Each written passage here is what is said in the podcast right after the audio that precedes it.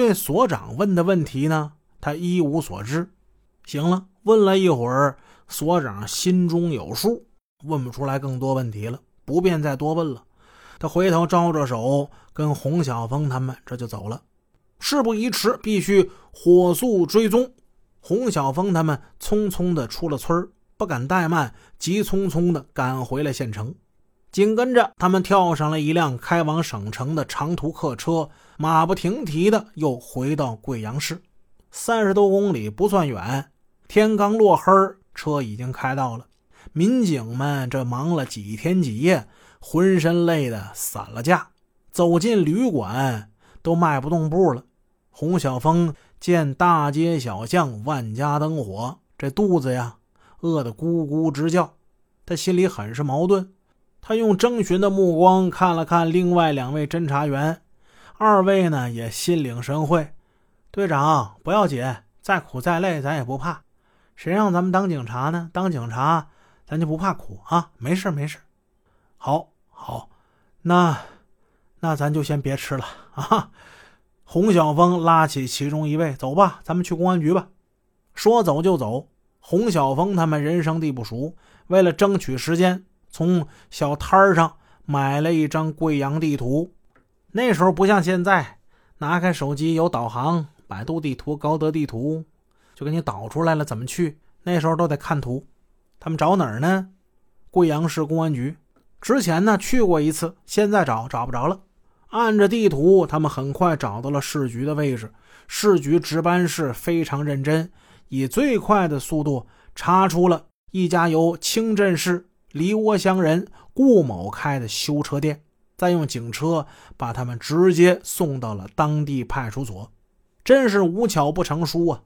事情有的时候就是那么巧。他们要是再来晚一步，案情的发展可就难以想象了。派出所民警配合的很好，也非常及时。简单的交换了一下意见，一致认为存在两种可能：一呢，就是顾老幺正在修车店，根据年龄、体型、口音，咱们是可以认出罪犯的，可以把他当场抓获。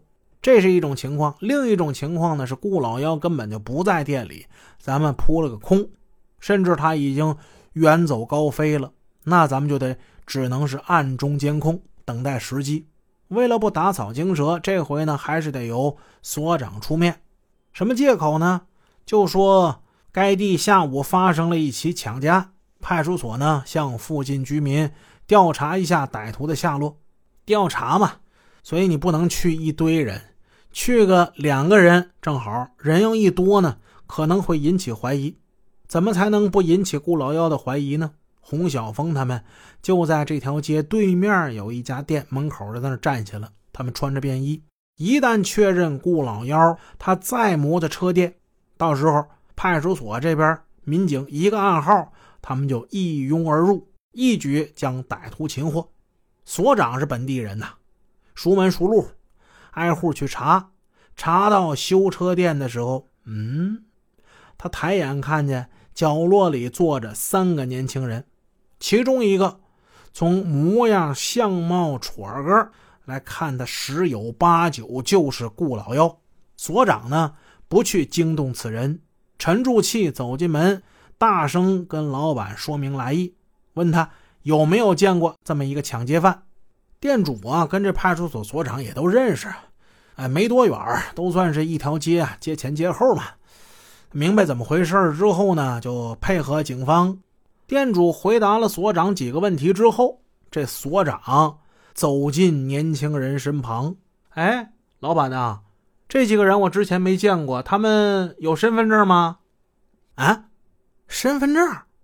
年轻人先是愣了一下，脸上陪着笑容，嬉皮笑脸的。